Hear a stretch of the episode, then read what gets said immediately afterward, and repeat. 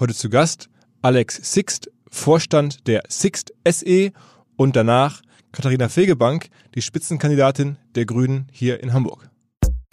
Das vorige Ziel, was wir hatten, war ja die äh, Anzahl der Buchungen für unser Kerngeschäft zu optimieren. Also das war die oberste Priorität. Es ist zwar toll, dass wir alle Mobilitätsprodukte haben, ähm, aber die Hauptfokus war natürlich die Maximierung des Umsatzvolumens für die Rentacar-App. Da konnten wir die Anzahl der Rentacar-Buchungen um knapp 350 Prozent steigern. Ähm, die App-Downloads machen wir so ungefähr eine Million Downloads, ungefähr in der Größenordnung. Und um es vielleicht so ein bisschen zu relativieren, wir machen so knapp 1,7, 1,8 Millionen Euro Umsatz mit der App am Tag. Am, am Tag? Am Tag, ja. Wow. Herzlich willkommen beim OMR Podcast mit Philipp Westermeier. Doppel weil die Kolleginnen und Kollegen von Instafo, also der Jobplattform für den Tech- und Sales-Bereich, von der ich hier schon häufiger berichtet habe, mittlerweile bei uns doch groß engagiert sind hier im Podcast. Ihr hört immer wieder hoffentlich von Instafo. Deswegen habe ich die Kollegen vor kurzem mal selber persönlich kennengelernt und war wirklich sehr angetan. Sie haben mir dazu erzählt, es gibt eine neue Finanzierungsrunde in die Firma. 10 Millionen werden da investiert. Das ganze Thema wird also immer relevanter. Daher nochmal hier mit Nachdruck der Hinweis. Wer Menschen sucht im Bereich Tech und Sales, denkt an Instafo. Die haben da scheinbar wirklich eine neue magische Soße gefunden, wo sie über ihre Plattform ein automatisiertes Matchmaking zwischen Arbeitnehmer und Arbeitgeber ermöglichen und das ist im direkten Marktvergleich dreimal effektiver, was die Quote von Bewerbung zu Einstellung angeht. Hilft natürlich auch, dass sie bereits über 100.000 passende Talentprofile auf der Plattform haben und dass man sehr, sehr schnell ins Gespräch kommt. Innerhalb von 48 Stunden bewerben sich die ersten Talente bei den Arbeitgebern oder man kann sogar als Arbeitgeber einer vorselektierten Gruppe an Talenten aktiv eine Nachricht schicken oder sie zum Chatten einladen, um sich noch schneller kennenzulernen und zu prüfen, könnte das passen. Also nicht nur ich und die Geldgeber offensichtlich glauben an Instafo, sondern auch mittlerweile über 1800 Firmen, darunter O2, RTL, HelloFresh, MyPoster, viele, viele weitere. Instafo ist auf OMR Reviews bestbewertet 4,8 Sterne in der Kategorie Recruiting Plattform. Firmen, die nun Instafo ausprobieren möchten, sehr gerne. Ihr spart außerdem 500 Euro auf die erste Besetzung, wenn ihr euch anmeldet über Instafo mit Doppel-F, instafo.com slash OMR. Zurück zum Podcast. Folge heute bei OMR. Teil 1 mit Alex Sixt. Das war ein Live-Podcast, den wir gemacht haben vor einigen Tagen in Bielefeld. Da war nämlich die Konferenz Hinterland of Things, wo verschiedene ähm, Unternehmen aus der Region sich zusammengetan haben, dort eine, eine Foundation eingerichtet haben für Unternehmertum im, in Westfalen, kann man glaube ich so sagen, Ostwestfalen. Und da gibt es ein richtig gutes Event, das wie gesagt, Hinterland-Event. Auf der Bühne habe ich dann mit Alex Six sprechen können, der am Ende auch ähm, ein Familienunternehmen fortführt jetzt äh, die, diesen, den Autovermieter Six, die mittlerweile ja viel mehr machen als nur Autovermietung. Genau darüber haben wir gesprochen. Ähm, ich finde das ein faszinierendes Beispiel, was dort gerade passiert. Insbesondere, wie sie dieses sogenannte Flywheel in Schwung gebracht haben bei Six, also sich aus einem Produkt in mehrere Produkte hineinzuentwickeln, ähm, den Kundenkontakt nicht wieder herzugeben. Ähm, das fand ich interessant. Natürlich dazu die Frage, ähm, wie hat es dort ja ganz gut geklappt, die nächste Generation sozusagen in die Führung, in die Verantwortung reinzubekommen. Eine Frage, die ganz viele Familienunternehmen haben. Also da gab es ganz, ganz viele äh, gute Punkte im Gespräch mit dem Alex. Ähm, allerdings auch längst nicht alle, die man hätte besprechen können. Ich hatte noch natürlich Fragen gehabt zur Werbung. Ähm, gerade Six macht ja seit Jahren sehr äh, unterhaltsame, auch kontroverse Dinge haben wir kaum drüber sprechen können. Deswegen, ähm, wir hatten da einen Bühnenslot, glaube ich, von 25 Minuten. Haben wir ausgemacht, es gibt einen äh, zweiten Teil, das war jetzt nur der Appetizer und der findet statt bei uns auf der großen OMR-Bühne, auf der Konferenzbühne am 13. Mai. Da wird der Alex auch nochmal zu Gast sein, da werden wir das Gespräch fortsetzen. Also ähm, freut euch drauf. Ich äh, finde die Firma und auch wie die Kollegen das aufgebaut haben und entwickelt haben, äh, faszinierend. Auch wie sie jetzt diese Digitalisierung schon relativ gut geschafft haben. Ähm, also das ist, kommt jetzt gleich, ähm, ist auch schon ganz gut zu hören. Und danach kommt die Katharina Fegebank, äh, die Spitzenkandidatin der Grünen für die jetzt am Sonntag hier in Hamburg anstehende Bürgerschaftswahl, also die einzige relevante Wahl eigentlich in Deutschland in diesem Jahr, ähm, ist hier in Hamburg. Und uns ist es wichtig, dass ihr, die in Hamburg lebt und das hört, am Sonntag wählen geht. Das ist, glaube ich, entscheidend. Ähm, danach ist es hier vor allen Dingen keine Wahlempfehlung. Wir finden ähm, verschiedene Politiker wirklich gut. Wir hatten jetzt die Möglichkeit, relativ spontan die Katharina in den Podcast zu bekommen. Das wollten wir gerne nutzen. Aber ähm, wie gesagt, wir sind neutral. Ähm, ist, glaube ich, generell ein guter Jahrgang, wenn man das so sagen darf, an Politikern und Politiker, Politikerinnen hier in Hamburg. Insofern ähm, macht er natürlich eine freie Entscheidung. Ähm, ich habe mit der Katharina auch über Sachen gesprochen, die gar nicht so sehr inhaltlich sind, sondern ein bisschen über Wahlkampfmethodik und Technik und aus der Sicht eines Kandidaten oder einer Kandidatin. Außerdem hat sie erzählt, was sie mit einem Ferrari zu tun hat, weil wenn man sie sucht, dann kommt immer als erstes Katharina Fegebank Ferrari als Google Suggest. Warum das so ist, erklärt sie. Außerdem erklärt sie, wie ihr Vater, ein Geschichtslehrer aus Hamburg, auf das Cover des Zeitmagazins gekommen ist. Also Sachen, ähm, freut euch jetzt auf Alex Sixt und danach auf Katharina Fegebank. Was? Du willkommen, Alex Sixt. Ja, ja! so muss das nämlich sein. So muss das sein. Also für alle, die uns jetzt nur hören, der Alex wird hier, da gibt es schon Szenenapplaus. Ich glaube, die vielen ähm, mittelständischen Unternehmer, die hier in Bielefeld der Legende nach und auch in der Wahrheit ansässig sind, die feiern euch. Ähm, siehst du dich selber auch noch als mittelständischen Unternehmer? Total. Also wir sind ja, äh, darf man nicht vergessen, in den letzten Jahren erst so groß geworden und ich glaube, das ist so unsere allergrößte Herausforderung, dass wir das Spagat zwischen diesem Wachstum und der Mittelständigkeit weiter bewahren und die Bescheidenheit und die Demut vor dem Unternehmen. Und deswegen fühle ich mich in Bielefeld immer so wahnsinnig wohl, weil da wahnsinnig viele bescheidene Unternehmer sind, die unglaublich Großes erreichen in der Welt, über die keiner redet. Und da fühle ich mich ganz geborgen und wohl. Also vielen Dank für den netten Applaus. ich glaube, ich glaub, eine Sache, die viele verstehen wollen, die ihr ja von außen betrachtet vorbildlich hinbekommen habt, ist dieses Thema, ähm, die neue Generation ähm, übernimmt die Firma. Das ist ja nicht das erste Mal. Die Firma ist ja schon jetzt in der, mit dir jetzt in der vierten Generation, glaube ich. Aber jedes Mal ist es, glaube ich, schwer, das hinzubekommen. Ähm, jetzt hat dein Vater schon sozusagen zwei Söhne, das ist ganz hilfreich. Ähm, oder Kinder zu haben, sagen wir mal so an. Aber wie war das für dich? Also wann war für dich klar, du gehst da rein? Ich glaube, du wolltest am Anfang auch gar nicht. Was kannst du so als den zentralen Hinweis hier den ähm, Zuhörern geben, die selber vor der Frage stehen, wie kriege ich das hin als Nachfolger oder auch als abgebender ähm, Vererber? Vor gleich die Nachfolgefrage, das ist nämlich die schlimmste Frage, die du mir stellen kannst. Also ich finde immer so dynastische Prinzipien immer das aller, aller. Ähm, damit komme ich irgendwie überhaupt nicht zurecht. Und vor allen Dingen jetzt hier in dem Raum, äh, ich bin ja äh, ähm, einer der jüngeren Familienunternehmen, die hier ist. Äh, wir machen gerade diese Übergabe eigentlich so richtig das erste Mal in unserer Geschichte und wir sind Unternehmen, die das über Generationen schon gemacht haben und die es wesentlich erfolgreich beurteilen können, was man so machen sollte, was man nicht machen sollte. Bei uns äh, ist ganz erfolgreich gewesen so die letzten Jahre, aber ob sich das wirklich erfolgreich war, das wird man erst so in 40 Jahren sehen. Aber ich glaube so, wenn ich so drüber nachdenke, es gibt so drei wesentliche Themen für mich. Das eine ist, und so pathetisch es auch klingt, ähm, man muss sich als Diener des Unternehmens verstehen. Also dass das Unternehmen halt die allerhöchste Priorität hat vor allen emotionalen und familiären Befindlichkeiten, die da so sind. Man muss sich äh, sein eigenes Ego an der Tür stehen lassen und das Unternehmen zuallererst sehen. Das ist, glaube ich, das Allerwichtigste. Das Zweite ist, äh, und vielleicht daraus nochmal anschließend, äh, weil nur aus diesem Ego heraus entstehen diese Emotionen und Sachfragen kann man untereinander lösen, aber Emotionen kann man eben schwer lösen, wenn es Konfliktsituationen gibt. Äh, das Zweite, glaube ich, ist die Freiheit, äh, die man jeder der Parteien irgendwie zustimmen muss. Also der Freiheit des äh, Gründers und der ersten Generation, eben mit dem Unternehmen machen zu können, was es für richtige hält und dass das Unternehmen eben in allererster Stelle steht und eben nicht so eine Staffelstabübergabe aus irgendeiner familiären Verbundenheit macht. Weil das ist, glaube ich, ganz wichtig, dass auch die nachfolgende Generation eben versteht, dass es kein Automatismus ist, sondern ganz klar kommuniziert wird, man muss sich das verdienen und erarbeiten. Und nur so entsteht auch bei der nachfolgenden Generation äh, das Selbstvertrauen, äh, äh, das man braucht, um irgendwann dieses Unternehmen zu machen. Und für die nachfolgende Generation ist, glaube ich, ganz wichtig, dass man eine ganz, ganz bewusste Entscheidung trifft, dass man das machen möchte. Also die Verantwortung, mit seinem Leben was anzufangen. Äh, und wenn ich so meine Kinder anschaue, die sind alle äh, ganz klein, aber wenn es ich für mich erfolgreich geschafft habe, dann schaffen die ihr eigenes Leben für sich selber zu identifizieren. Und ob das jetzt bei uns was ist oder wo anders was ist, ist vollkommen egal. Aber ich glaube, das Erste ist, dass man die Freiheit hat, die innerliche Freiheit, das zu tun, was man mit seinem Leben machen möchte. Und wenn es ein Unternehmen ist, ist es super, äh, aber es muss nicht zwangsläufig sein. Und dieser Wille, das zu tun, ist halt ganz entscheidend, weil ich glaube, wenn man die Verantwortung als ähm, äh, Geschäftsführer der Gesellschaft da übernimmt, äh, dann trifft man eine sehr, sehr bewusste Entscheidung, die man auch ganz bewusst treffen muss. Man muss das Unternehmen eben als allererste Priorität in seinem Leben sehen. Nicht, weil man das irgendwie für sich selber äh, so einordnen möchte, sondern man tritt dagegen Leute an, die diese Entscheidung ganz bewusst für sich auch getroffen haben. Also wenn jemand äh, gerne jeden Abend äh, um halb sechs mit seinen Kindern zu Abend ist und jedes Wochenende mit seinen Kindern verbringt und jeden Skiurlaub und jede Sommerferien, dann ist das ein wahnsinnig erstrebendes Lebensmodell, was ich wirklich beeindruckend finde und beneidenswert finde.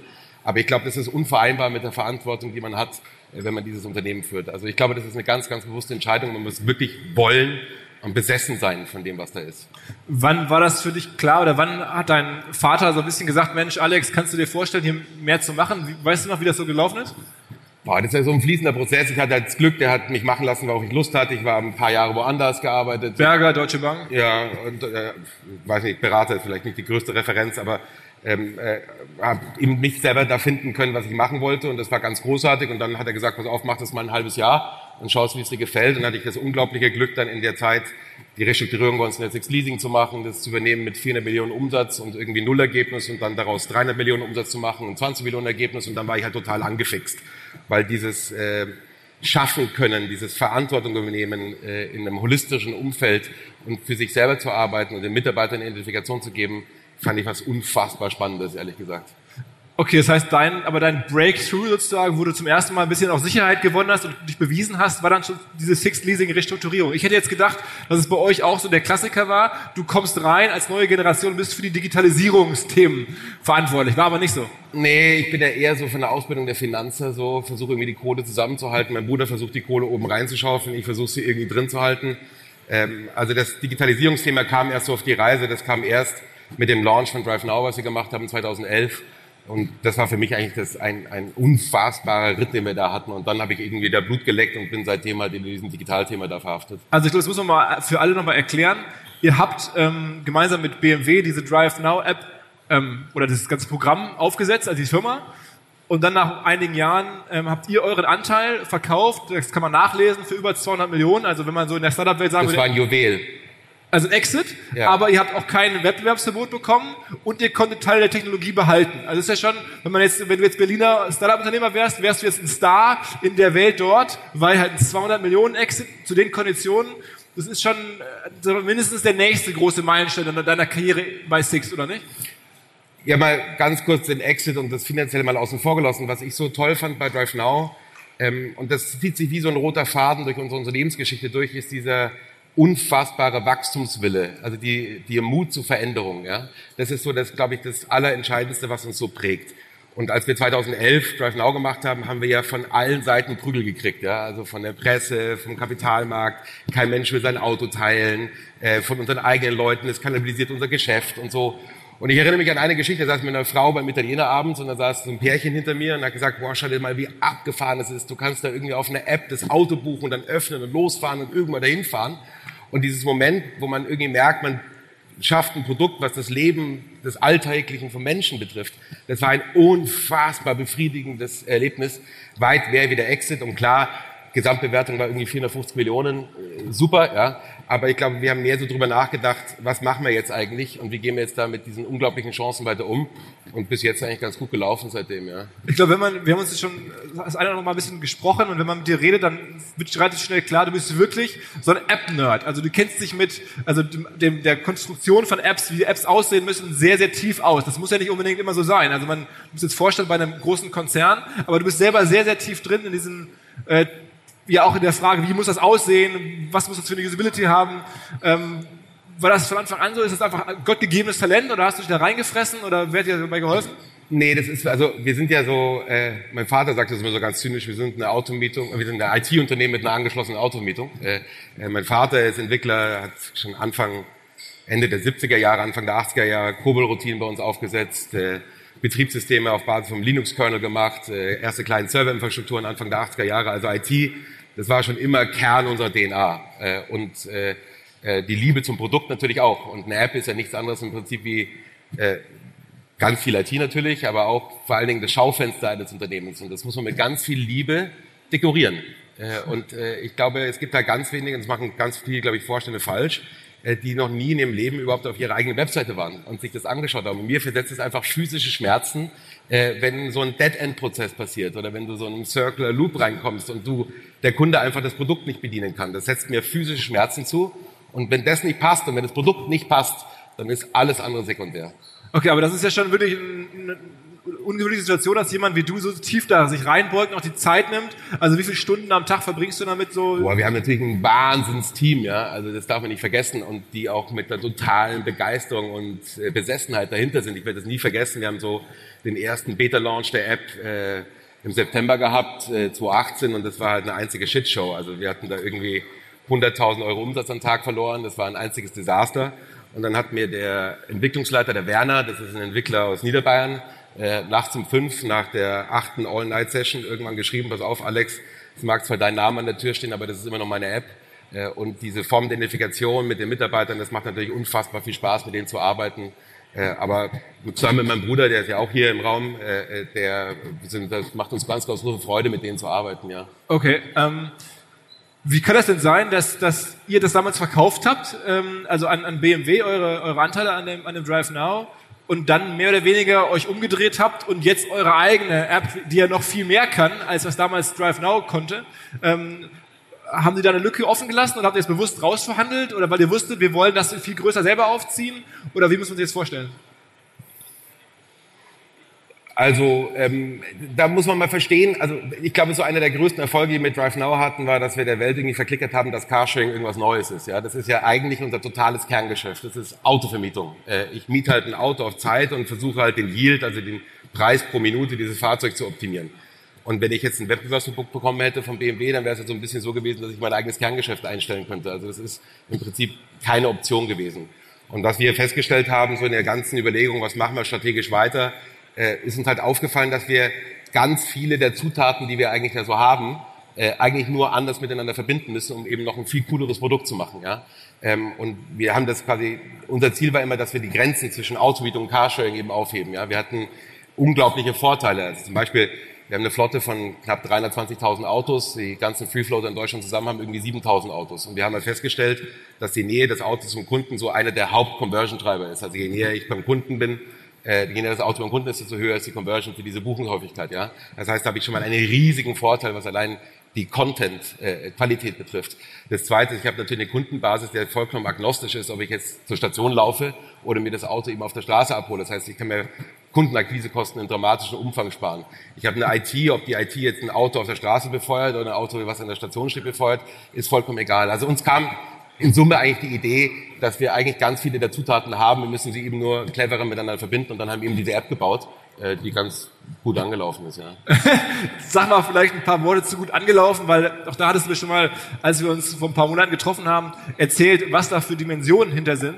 Und das ist ja gigantisch. Also ich glaube, wenn man ne, so auf so eine App drauf guckt, wenn man sich die runterlädt als Nutzer, dann hat man ja keine Ahnung, was dahinter passiert. Das ist immer so ein bisschen überraschend. Manchmal gibt es ja Firmen, die sind Milliarden wert, aber die haben nur eine App. Ähm, bei euch ist es gefühlt auch so ein bisschen so. Also diese App ist mittlerweile wahnsinnig viel Geld wert, weil da so viel drin passiert. Erzähl mal so ein paar Eckdaten zur App. Ja, also ich glaube, das vorherige Ziel, was wir hatten, war ja die äh, Anzahl der Buchungen für unser Kerngeschäft zu optimieren. Also das war die oberste Priorität ist zwar toll, dass wir alle Mobilitätsprodukte haben, ähm, aber die Hauptfokus war natürlich die Maximierung des Umsatzvolumens für die Rentacar-App.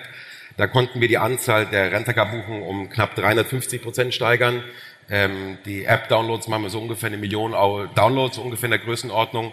Und um es vielleicht so ein bisschen zu relativieren, wir machen so knapp 1,7, 1,8 Millionen Euro Umsatz mit der App am Tag. Am, am Tag? Am Tag, ja. Wow. Wow. Also das ist dann schon im Jahr. Ja, genau, hier. Ähm, also wir reden da dann von, von mehreren hundert Millionen logischerweise im Jahr. Das ist ja schon, wie viel Prozent vom Gesamtumsatz ist denn die App mittlerweile? Wir machen drei Milliarden Umsatz, ja.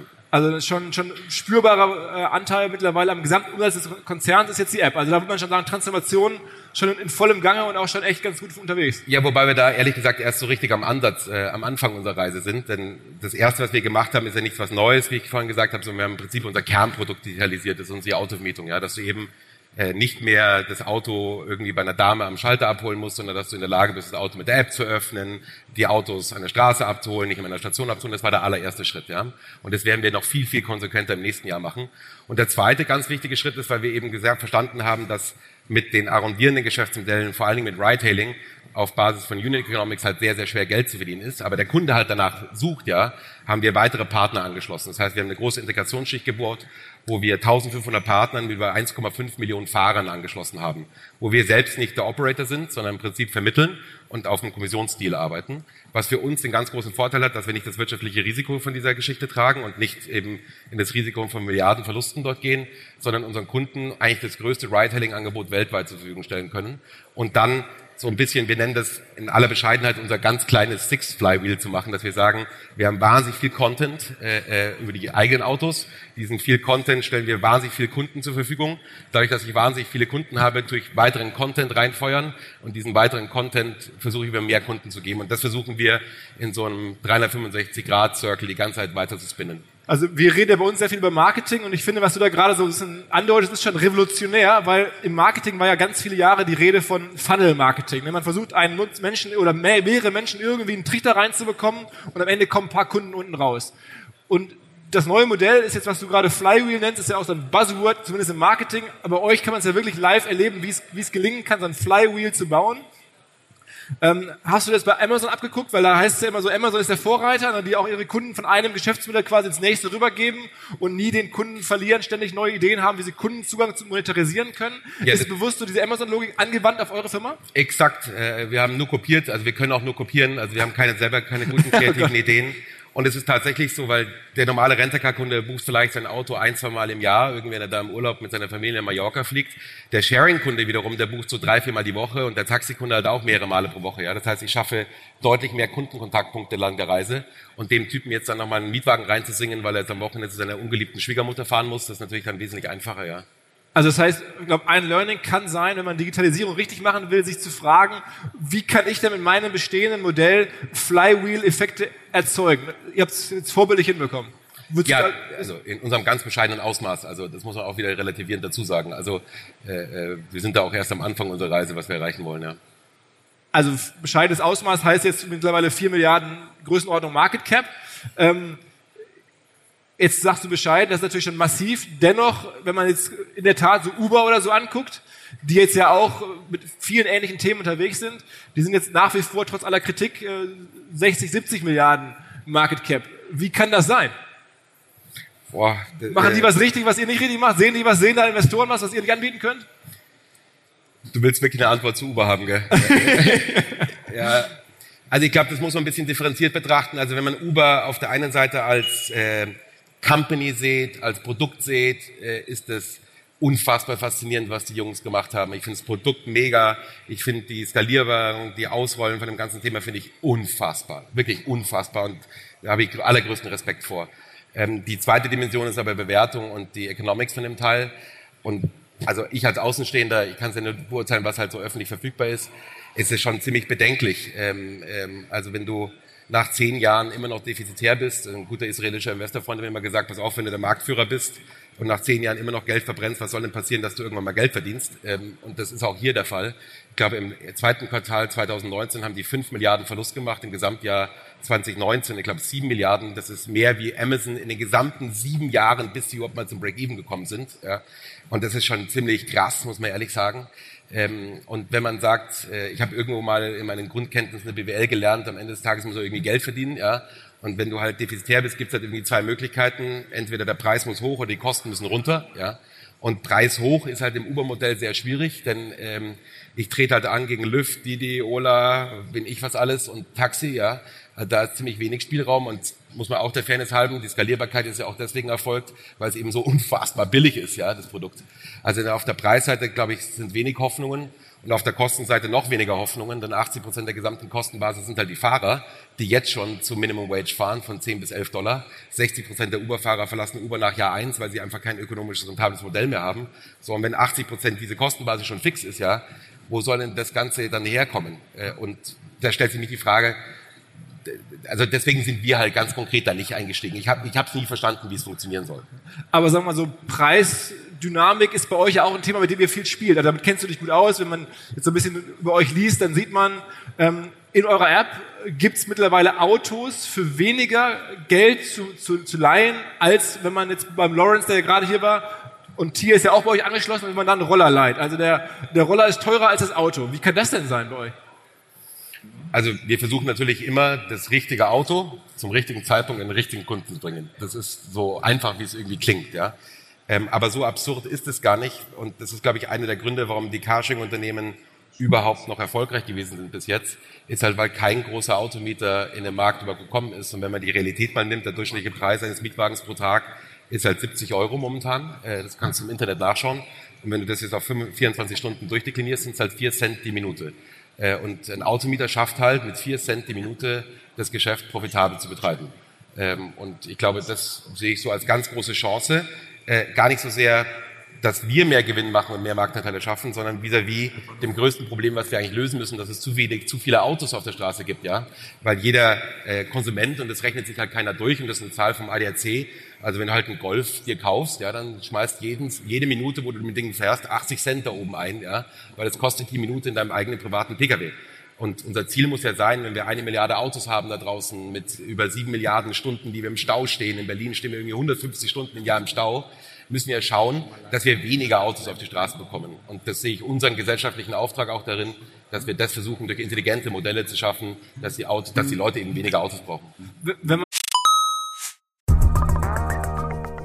Hinweis auf Findling. Findling ist eine sehr erfolgreiche SEO-Agentur, die bis vor einiger Zeit noch Webstube hieß und mir vor allen Dingen deswegen ins Auge gestochen ist, weil ihre Masterclass beim OMR-Festival ruckzuck ausverkauft war. In Minuten wollten Menschen hören, was die Kollegen von Findling zum Thema SEO zu sagen haben. Ein Grund dafür sicherlich die Referenzen. Findling arbeitet unter anderem für Firmen wie Snox, Ergotopia, Dermanostik oder mein BAföG. Der Fokus ist also, Firmen über Performance SEO beim Wachsen zu helfen. Wer herausfinden möchte, ob sich für ihn auch SEO lohnt oder die Ansätze von Findling vielleicht konkret lohnen, der kann sich eintragen. Es gibt keinen Sales Call, sondern eine kostenlose Beratung unter findling.de slash OMR, also auf der Landingpage eintragen und dann gibt es eine Beratung, wenn es richtig gut läuft, vielleicht von Maurice Marinelli, dem Gründer persönlich.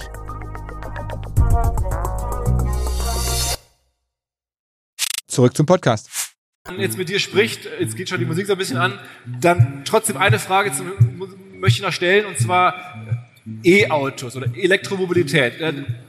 Auch da, glaube ich, hast du eine ganz eigene Meinung zu. Und du siehst auch in den Zahlen bei euch nicht, dass das Thema so groß ist, wie das vermeintlich jetzt in der Presse wahrgenommen wird. Ja, also das Klimapaket der Bundesregierung äh, zielt ja darauf ab, dass wir rund 450 Millionen CO2-Tonnen jetzt einsparen. Um das äh, Klimapaket äh, von Paris zu erreichen, brauchen wir knapp 900 Millionen CO2-Einsparungen. Das bedeutet, dass wir bis 2035 35 Millionen E-Autos auf die Straße bringen. Das sind im Übrigen 34 Millionen mehr wie heute. Äh, und dann äh, haben wir auch nur die Hälfte des Problems gelöst, denn das Grundproblem ist ja die Energiezufuhr für diese Fahrzeuge. Ähm, wenn ich also den Kohleausstieg bis 2035 mir anschaue, dann wird es halt nichts mit der sauberen E-Mobilität, die auf den deutschen Straßen rumfährt. Und da müssen wir als Industrie, aber auch der Gesetzgeber deutlich, deutlich mehr machen, wenn wir das wirklich ernst meinen äh, mit den Veränderungen des Klimawandels. Aber VW zum Beispiel, ne, alle gehen jetzt Richtung, also da gibt es ja die Strategie der ganz großen Wechsel Kannst du das nachvollziehen? Wenn du, ich meine, du bist ja der größte Kunde bei VW oder bei vielen großen Automobilkonzernen. Als Sixt kauft er ja hunderttausende von Autos. Ähm, also, wenn du da siehst, was die da gerade machen, äh, bei Audi, bei, bei allen Konzernmarken eigentlich, machst du dir Sorgen? Nee, also ich finde das wirklich bewundernswert, was Herr Dies da gemacht hat und äh, auf mehreren Dimensionen, also die Weitsicht, das als Chance auch zu begreifen, nach vorne zu kommen. Ähm, und vor allen Dingen, was ich jetzt beeindruckend finde, er hat dem ganzen Unternehmen äh, eine ganz neue Form der Identität wiedergegeben. Äh, nach den äh, Verfehlnissen der Vergangenheit des Dieselskandals ist eben diese eine totale Aufbruchsströmung diesen VW-Konzern zu spüren. Und das finde ich wahnsinnig beeindruckend, äh, diese Leistung, diesem Riesenapparat wieder eine neue Vision, eine neue Identität zu geben. Wie viele E-Autos habt ihr prozentual in der Flotte gerade? Wie viel Prozent? Das sage ich nicht. Okay, aber eh einstellig. Wenig, wenig, wenig. Das Problem, wir kriegen keinen Zugang äh, zu den Fahrzeugen. Es sind noch viel zu wenig in der Produktion. Wir würden gerne viel, viel mehr kaufen. Äh, und das größte betriebswirtschaftliche Risiko für uns ist so ein bisschen auch, dass wir ja im Prinzip zwei Restwerte managen müssen. Also die Restwerte ist für uns die entscheidendste Größe, zu was verkaufe ich das Auto irgendwann mal wieder. Da muss ich das Auto als Restwert betrachten, aber dann auch die Batteriezelle als Restwert betrachten. Und ich habe so meinen seriösen Zweifel, auch wenn man die Tesla-Geschäftsmodelle sich anschaut, ja, ob in drei Jahren der Restwert eines Teslas, äh, wenn ich eine neue Batterietechnologie habe, eine neue Antriebstechnologie ist, noch vielleicht bei 50 Prozent liegt. Wenn er halt bei 0 Prozent liegt, dann sitzen wir auf der größten Bombe, die da überhaupt äh, je gelauncht wurde. Ja. Alles klar, Alex. Ähm, die Band macht hier schon ein bisschen äh, Lärm oder Musik. Ähm, wir hören auf. Wir haben gerade ausgemacht, das war nur der Appetizer. Wir sprechen nochmal ausführlich länger, dann auch beim OMR Podcast zu hören. Ich hoffe, euch hat der Appetizer hier gefallen. Beeindruckende Geschichte. Vielen, vielen Dank, Alex. Thank you so much. Herzlich willkommen. Spannende neue Anlagemöglichkeit, von der ich vorher so noch nicht gehört hatte. Und zwar unser Partner Liquid, eine der führenden deutschen Vermögensverwaltungen. Fünfmal in Folge zu Deutschlands Top-Vermögensverwalter gewählt worden. Moderne Vermögensverwaltung auf Family Office Niveau heißt es, aber sie bieten das halt auch jetzt immer mehr der Breite an. Also man muss nicht unbedingt sehr reich sein, um in die Sachen investieren zu können, die erfahrungsgemäß wirklich Spaß machen. Dazu zählt unter anderem auch Private Equity, eine Anlageklasse, die in den letzten 20 Jahren, in 16 Jahren den Aktienmarkt global outperformed hat. Also Private Equity sehr lukrativ für die, die damit investieren können, aber kann halt nicht jeder. Bis eben jetzt, wo Liquid es möglich macht, sogar, und das ist das Neue, mit einem Sparplan, wie man das von klassischen Börsenanlagen kennt, mitzumischen. Also neues Produkt, das heißt Liquid Private Equity Next. Und da kann man, wenn man sich auf 10.000 Euro festlegt und jeden Monat etwas bereit ist zu sparen, einsteigen und dann von den Renditen von Private Equity mit profitieren. Wer darüber mehr wissen möchte, natürlich alle Infos wie immer in den Show Notes oder unter liquid.de slash omr. Also liquid.de slash omr. Da könnt ihr rausfinden, ob das für euch passt und ihr bekommt mit dem Code OMR 2024 OMR 2024 bis Ende Juni diesen Jahres 200 Euro Willkommensbonus und eure Zeichnungsgebühr in Höhe von 1% des Gesamtinvestments entfällt. Zurück zum Podcast. Katharina Fegebank. Moin, freue mich sehr, dass ich hier sein darf. Du hast jetzt wahrscheinlich aktuell die mega stressigen Tage. Wahlkampf ist ja eigentlich Marketing pur, jeden Tag. Absolut. Selbstmarketing, Parteienmarketing, ähm, Product Placement im besten, im besten Wortsinne. Äh, in der Tat, das ist eine ganz heiße, ganz intensive Zeit. Ich liebe Wahlkampf, aber ich muss sagen, ähm, manchmal stößt man da schon an die eigene Grenze und geht auch darüber hinaus. Man das muss dazu so. wissen, also viele der Hörer jetzt sind jetzt ja nicht Hamburg Insider. Man, wenn Hamburg weiß man, du hast auch noch Zwillinge, ähm, also kleine Kinder zu Hause. Mm, die sind ein Jahr und drei Monate alt. Und wow. ich freue mich auch tatsächlich auf die Zeit dann nach der Wahl, wenn wir als Familie wieder ein bisschen mehr auch zusammen machen können. Im Moment ist mein Mann derjenige, der nicht zu Hause ist, weil er eben auch seine Firma hat, aber der sich äh, sehr viel intensiver gerade kümmern kann. Also Wahlkampf ist wirklich eine Ausnahmesituation. Es ist sonst schon immer viel und es sind lange Tage und oft auch Termine am Wochenende, aber Wahlkampf toppt einfach alles, was man sich als, so vorstellt. Als Beispiel, ich habe jetzt ein bisschen das vorbereitet und da habe ich gesehen, ich glaube heute oder gestern war es, habt ihr morgens um fünf angefangen beim Frühstücksfernsehen oder, oder warst du zumindest irgendwie mhm. unterwegs? Und dann geht das so von morgens fünf bis abends dann los. Und man muss alle Flächen bespielen. Das stimmt. Ich hatte das Glück, dass ich erst um halb neun dran war, als letzte beim Frühstücksfernsehen, aber wir hatten ein Radioduell in der letzten Woche, das startete dann um sieben. Und da steht man natürlich auch nicht erst um kurz vor halb sieben auf, mhm. sondern muss sich dann schon auch äh, zurecht machen, tatsächlich zu Hause dann äh, mit den Kindern ähm, sich noch beschäftigen, auseinandersetzen und sich auch äh, ein bisschen vorbereiten noch, um da nicht so einen Kaltstart hinzulegen. Das heißt, das sind schon echt kurze Nächte, die man im Moment hat. Wie groß ist dein Team? Wie viele Menschen helfen dir jetzt ganz konkret im Wahlkampf? Ja, das ist tatsächlich äh, schwer zu sagen. Also hauptamtlich haben wir unsere Landesgeschäftsstelle. Wahlkämpfe werden ja äh, von den jeweiligen Parteien, Parteizentralen gemanagt, vorbereitet, durchgeführt, organisiert, die gesamten Terminplanungen, Anfragenkoordination, Pressekoordination. Und da sind wir ein ziemlich kleiner Laden. Also ich würde mal, ich will nicht lügen, acht bis zehn Leute und von denen sind drei oder vier jetzt für die Zeit des Wahlkampfes äh, eingestellt. Ansonsten haben wir wirklich eine sehr kleine Landesgeschäftsstelle und dann haben wir aber, ähm, und das ist spektakulär und sensationell, im Moment so viele Ehrenamtliche aus Hamburg, Neumitglieder, Mitglieder, die schon lange dabei sind, die sagen, also wenn ich helfen kann, wenn ich was machen kann, sei es beim Frühverteiler, Flyer verteilen oder Haustürwahlkampf mitmachen oder mich als Spitzenkandidatin zu Veranstaltungen begleiten. Ich habe so ein richtiges Team Katharina, Team Fegebank, das äh, dann mit dabei ist und ähm, mich in Empfang nimmt und unterstützt. Und das ist äh, wirklich sensationell. Und das sind dann schon auch ein paar Dutzend Leute im erweiterten Kreis. Und dann haben wir dezentral unsere Kreisverbände, in Hamburg sieben an der Zahl, also sieben Bezirke, sieben grüne Kreisverbände.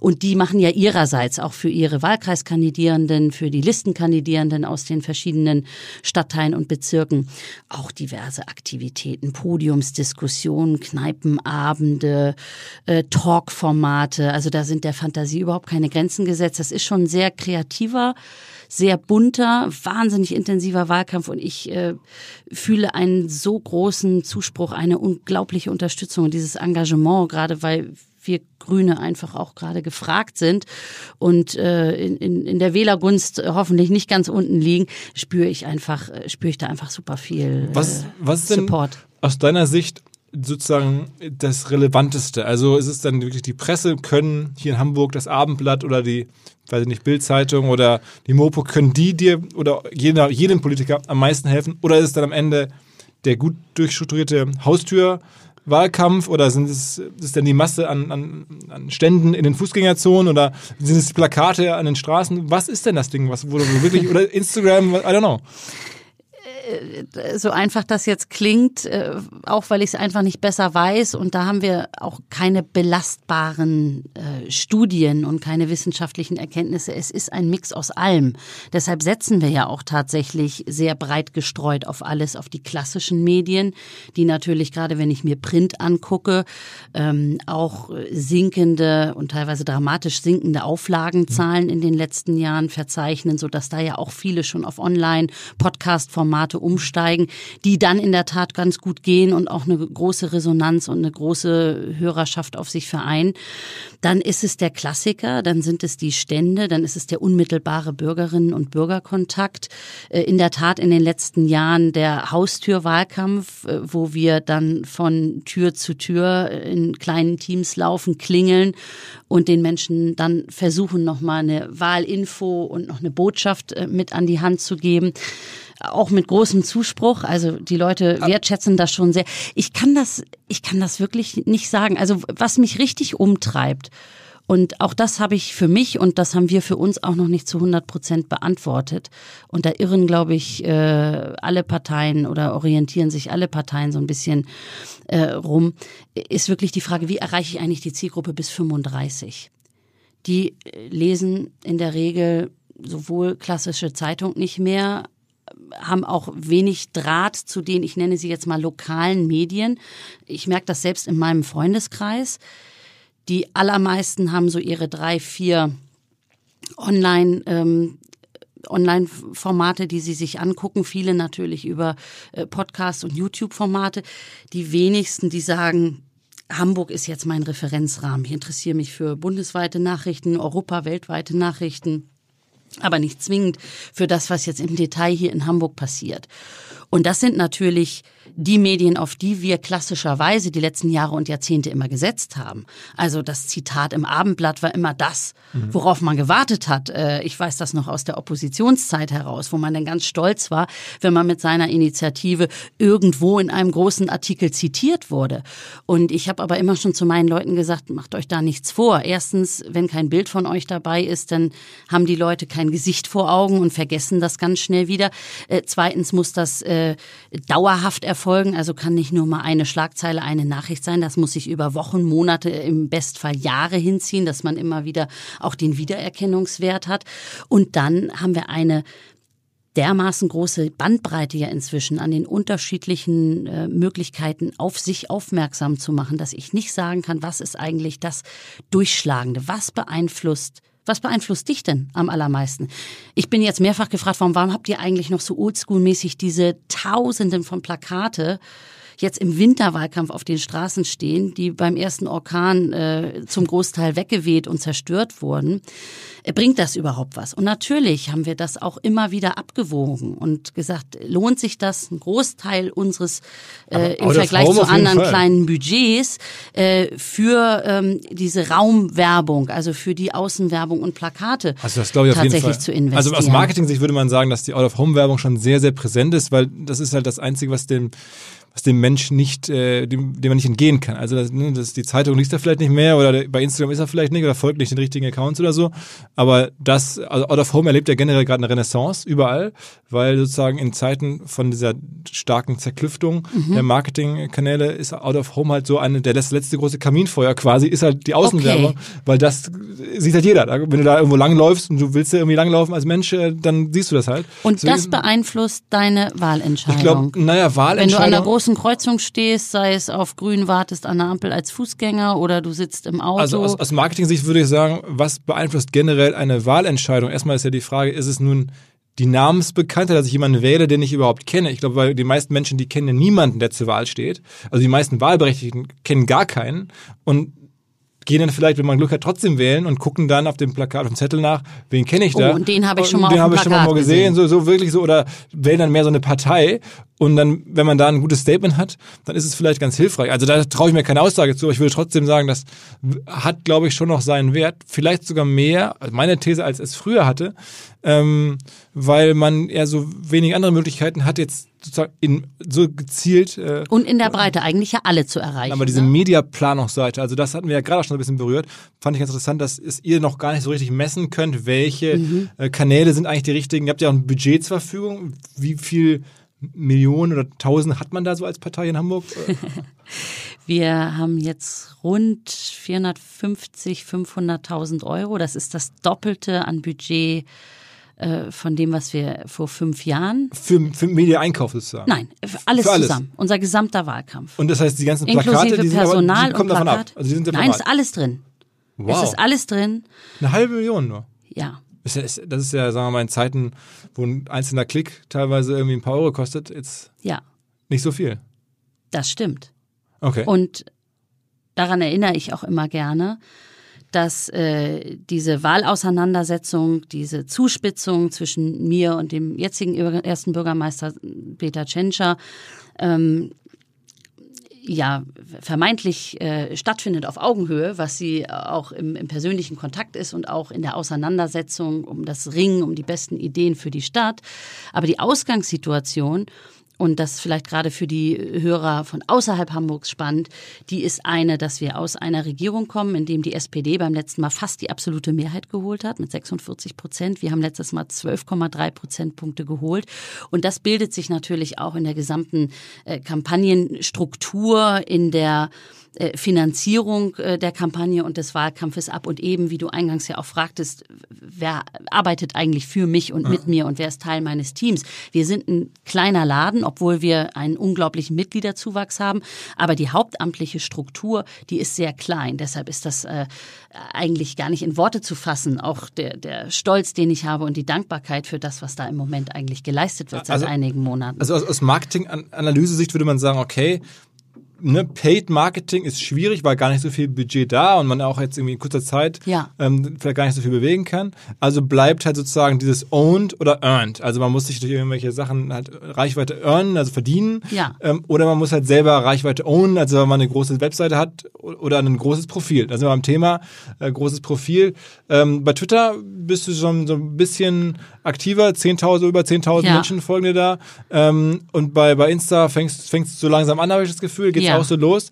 Ähm, da habe ich jetzt so knapp 5.000 genau. und bei Twitter knapp über 10.000. Ist auch überall noch ziemlich viel Luft nach oben. Aber ja. es ist ja generell bei euch in der Partei jetzt in den letzten Monaten immer wieder Thema gewesen. Twitter ja, nein. Ähm, wie ist denn dein Blick auf diese ganzen Plattformen? Also wird das mehr in Zukunft? Hast du dir vorgenommen, egal was passiert, irgendwie nochmal im nächsten Wahlkampf trete ich an bei Instagram mit, mit 500.000 oder, oder wie denkst du darüber nach? Also spielt auf jeden Fall eine deutlich größere Rolle als noch vor fünf Jahren. Auch da war ich schon auf den sozialen Medien aktiv, aber wir haben das nicht äh, systematisch auch als Partei als äh, wirklich großes Instrument genutzt, um Reichweite zu generieren und vielleicht auch noch mal andere Zielgruppen erreichen, zu erreichen, die die wir eben über die klassischen, ich nenne sie jetzt mal die klassischen mhm. Medien, mhm. sind sie vielleicht auch gar nicht mehr, weil ganz viel jetzt so crossmedial auch läuft und und äh, Formate auch ineinander greifen und vieles auch auch verschwimmt. Kannst du ja vielleicht auch gleich noch mal äh, was zu sagen, aber ähm, ja, das nutzen wir jetzt viel gezielter als Partei, ich auch als äh, Person, dass wir uns überlegen, zu welchem Anlass posten wir was, wann ist ein Foto angemessen, wann begleitet man das mit etwas mehr Text. Ich habe jetzt begonnen mit einem Format, von dem ich mir jetzt im Nachhinein gewünscht hätte, ich hätte viel früher damit gestartet, ähm, mein eigenes kleines YouTube-Format. Also äh, wir haben ein Studio eingerichtet bei uns in der Landesgeschäftsstelle und da habe ich jetzt die letzten Wochen in loser Folge mit spannenden Persönlichkeiten über Themen der Stadt geredet, um äh, darüber möglichst dann auch nochmal in äh, Gruppen oder Gruppen anzusprechen, die also Parteipolitik und äh, Grüne und mich als Person so gar nicht auf dem Zettel haben. Und das äh, sind ja tatsächlich Gespräche gewesen, bei denen es auch nicht um grüne Programmatik ging, sondern um ganz allgemeine Fragestellungen. Wie entwickelt sich die Kultur in der Stadt? Was ist mit dem Thema Sport und Sportförderung, äh, Gleichstellungsfragen, ähm, alles, was man sich so vorstellen kann. Und äh, das startet jetzt und da würde ich gerne weitermachen. Also mhm. auch in welcher Rolle auch immer ich dann äh, nach der Wahl mich noch äh, öffentlich dann einbringe oder welche Rolle ich auch immer habe, das würde ich gerne machen, weil das ein tolles Dialogformat ist, bei dem man erstens äh, Bereiche kennenlernt, die man sonst nicht so kannte, tolle Menschen trifft und ähm, nochmal einen ganz anderen Kanal hat, äh, auch über Politik im weiteren Sinne ähm, zu sprechen. Also das ist wirklich so die, die Frage, was für ein Storytelling mache ich da?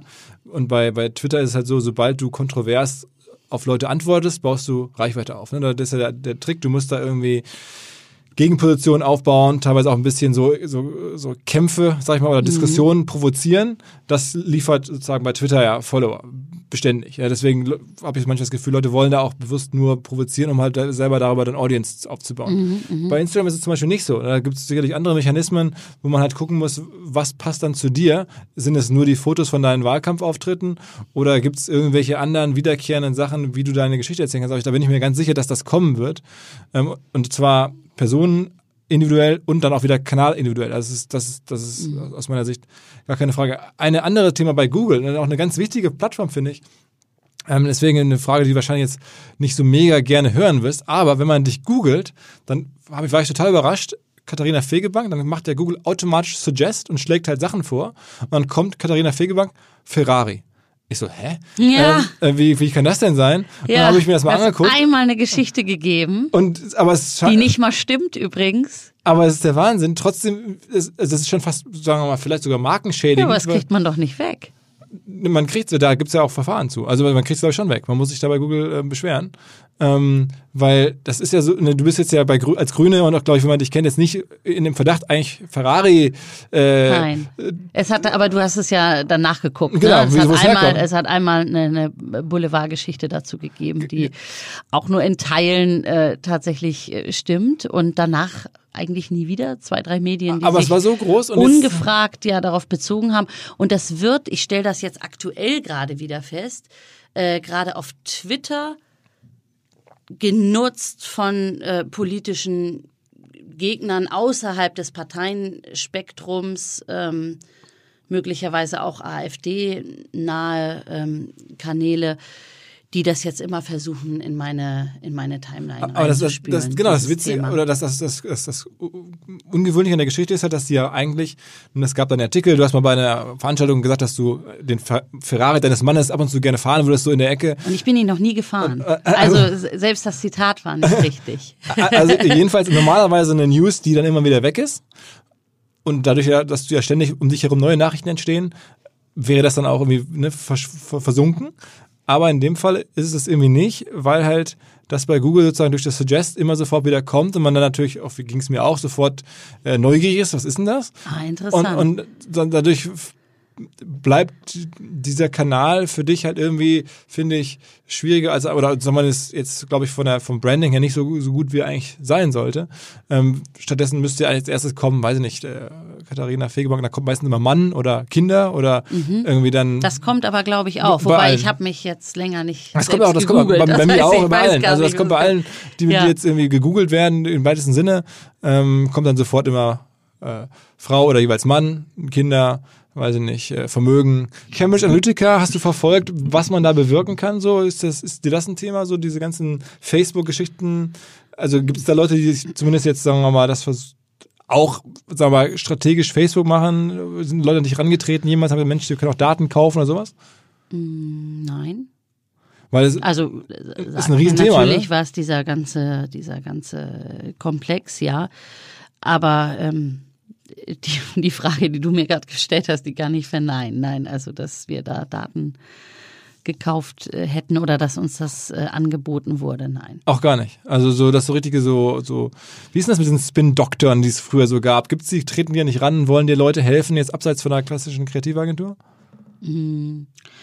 Ja, also da kriegt man immer mal wieder Anfragen oder wird angesprochen, auch bei den diversen Veranstaltungen, auf denen Mann und ich mich dann so äh, tummle. Aber das ist jetzt tatsächlich äh, keine Kategorie, die wir, die wir bedient hätten oder die wir aufgegriffen hätten im Wahlkampf. Also wir sind da eher auf äh, klassischem Feld unterwegs. Also dass man den ein oder anderen Beitrag äh, bewirbt, also sponsoren äh, lässt oder äh, da Geld reingibt, ja. Aber dass wir da jetzt äh, große Analysen gemacht hätten mit Daten und geguckt hätten, in welche Bereiche was geht, nein. Sag mal, ähm, äh, jetzt haben wir ja sehr viel, das war ja auch der Plan, über Marketing, Strategie und Taktik so ein bisschen gesprochen und wie du das so siehst und wie du das erlebst. Ähm, dennoch äh, ganz kurz, nur ganz kurz, über Inhalte. Ja. Ähm, in, in, in wirklich schlagpunktartig. Ähm, was sind denn deine drei wichtigsten Inhalte jetzt? Also wofür, was ist da dir ein Anliegen? Jetzt in Kürze äh, nicht, nicht Ja. den ganze, nicht das ganze Ja. Wahlprogramm, sondern so ein bisschen so, was, wenn jetzt du wirklich ähm, gewählt würdest, was wäre denn dir wichtig, was dann passiert? Ja. Also zuallererst das Klimathema wirklich äh, ganz oben auf die Agenda packen. Und ich will, dass wir einfach ehrgeiziger und mutiger uns gemeinsam, also mit Gesellschaft, mit Wirtschaft, mit allen, die daran auch teilhaben wollen und teilhaben müssen, äh, nicht nur Gedanken machen, sondern handeln, um das äh, klimaneutrale Hamburg 2035 schon zu erreichen. Ich finde, wir sollten da auch in den Wettbewerb gehen mit anderen Metropolen Europas und uns an die Spitze setzen, also europäische Klimaschutzhauptstadt werden. Das Thema Verkehrswende, das brennt mir unter den Nägeln und da bin ich offenbar nicht die Einzige, denn das ist das zentrale Wahlkampf- und auch Aufregerthema Also bei den allermeisten Menschen hier in der Stadt. Und wir müssen, um es äh, knapp auszudrücken, äh, stärker auf eine menschengerechte und nicht so sehr eine autogerechte Stadt setzen. Und wir müssen da einfach auch mal Fakten benennen und wir haben zu viele Autos auf den Straßen. Wir sind zu wiederholten Male jetzt Stauhauptstadt Deutschlands. Das ist kein Titel, auf den wir stolz sein dürfen. Und da haben wir Vorschläge gemacht, zum einen zu einer äh, weitgehend autofreien Innenstadt. Wir haben eine sehr mutige, als Grüne sehr mutige Radverkehrsstrategie vorgeschlagen, wie wir innerhalb der nächsten zehn Jahre tatsächlich den Anteil des Radverkehrs vom Gesamtverkehr auf 30 Prozent bekommen. Ich meine, Kopenhagen hat's vorgemacht. Das ist eine Frage von politischem Willen und einer politischen äh, Prioritätensetzung. Und ich will auch äh, Anreize schaffen durch einen sehr viel schnelleren und konsequenteren Ausbau des äh, ÖPNV, damit auch diejenigen, die vielleicht nicht jeden Tag 30, 40 Kilometer Fahrrad fahren wollen oder können, eine Chance haben, auf ihr Auto zu verzichten. Okay. Also das ist okay, das sind also Das sind zwei, zwei große Themen. Und das dritte große, das habe ich jetzt schon aus der ähm, Rolle als Wissenschafts- und, und Forschungssenatorin angeschoben.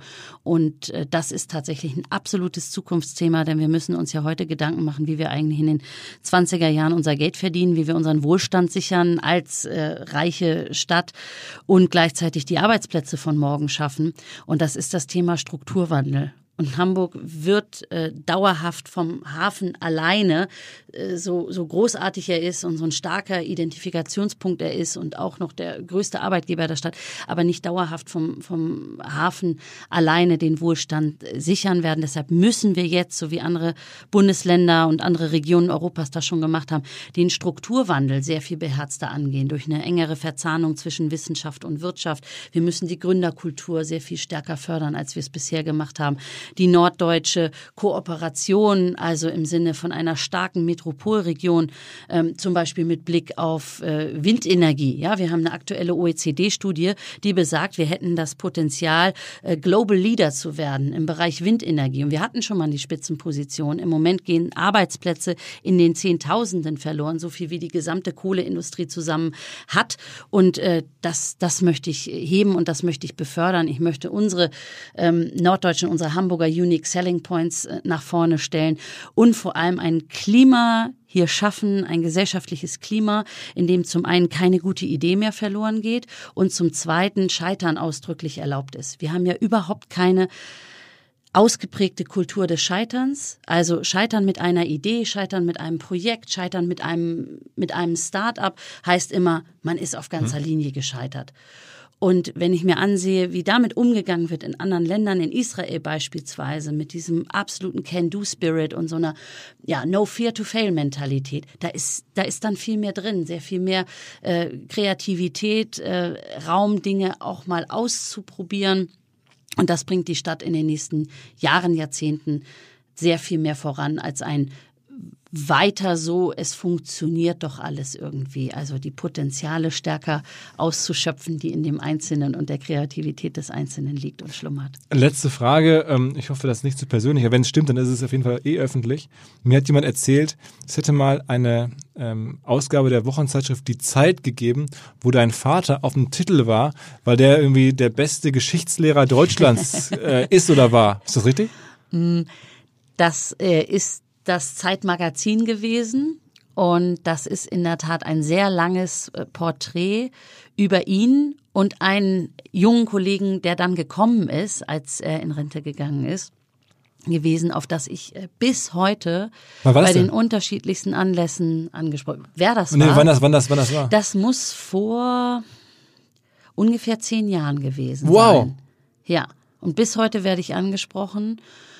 Vor allem, wenn ich äh, oben in Volksdorf äh, bei uns, also im äh, Nordosten der Stadt, Volksdorf-Walddörfer, ähm, unterwegs bin, wo mein Vater tatsächlich am Gymnasium Buckhorn seit seinem Referendariat und dann bis er nicht mit 65, sondern dann mit 70 in Pension gegangen ist, äh, Geschichtsphilosophie, Lateinlehrer gewesen ist und der erste Lehrer in Hamburg war, obwohl kein ausgebildeter Sportlehrer, der ähm, Fußballabitur für Mädchen angeboten hat, weil er das unglaublich ungerecht fand, dass ähm, man in Hamburg Sportabi machen konnte und dass äh, das aber im Bereich Fußball nicht für Mädchen vorgesehen war. Und dann hat er eine Fußball-AG parallel dazu ins Leben gerufen und äh, die treffen sich teilweise bis heute noch. Die sind also mein Alter oder ein paar Jahre älter, aber dann auch teilweise acht, neun, zehn Klässlerinnen, ähm, die ähm, ja dann mit ihm Fußball gespielt Okay, haben und okay. das manchmal immer noch tun. Und dein Vater le- lebt er noch?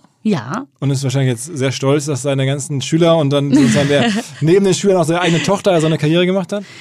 Ja, also das ist keine, keine Kategorie, in der wir miteinander sprechen. Also Stolz. Wahrscheinlich, ja, komm, das Vielleicht kann ist er das, sein. aber er wird es, das er wird, er wird es so nicht sagen. Ähm, er war immer lang in Sorge, weil er sagte, oh, Politik ist ja auch so ein, so ein böses Geschäft. Und äh, er hat mir immer gesagt, bleib dir treu. Und wenn du das Gefühl hast, äh, dir nicht mehr treu bleiben zu können, weil du Dinge tun musst oder von dir Dinge verlangt werden, die du weder mit dir noch mit deinem Gewissen vereinbaren kannst und du dich morgens auch im Spiegel nicht mehr ansehen kannst, dann musst du da raus. Ja, das hat er gesagt, das musst du mir versprechen.